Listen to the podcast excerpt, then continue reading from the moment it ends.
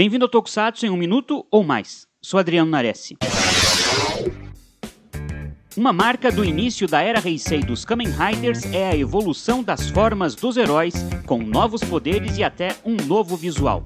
Claro que a ideia é vender mais brinquedos, mas houve um longo caminho até chegarmos ao que Kuga e Agito estabeleceram para a franquia. Podemos dizer que a primeira ideia, meio sem querer disso, foi em Kamen Rider X, lá em 1974. A partir do episódio 28 da série, o herói recebe um power-up do V3, o que deixa o X mais forte. Mas a única diferença visual é que o Case Kidin agora diz Dai Henshin para se transformar.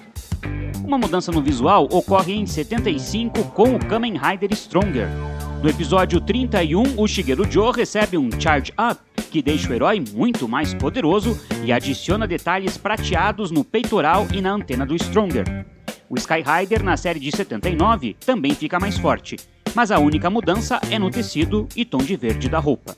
E o Super One, em 80, pode optar entre cinco luvas diferentes para mudar seus poderes. A real mudança de forma acontece em Kamen Rider Black RX em 88. Primeiro, com o herói se transformando em Robo Rider, com um visual mais robótico e tendo uma pistola como arma e depois se transformando em Biohider com o poder de virar uma espécie de líquido.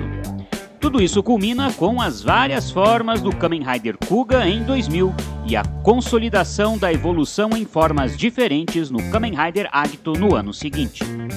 Depois disso, nem o céu é o limite para as múltiplas formas dos Riders. Fique ligado aqui no Super Hero e até mais!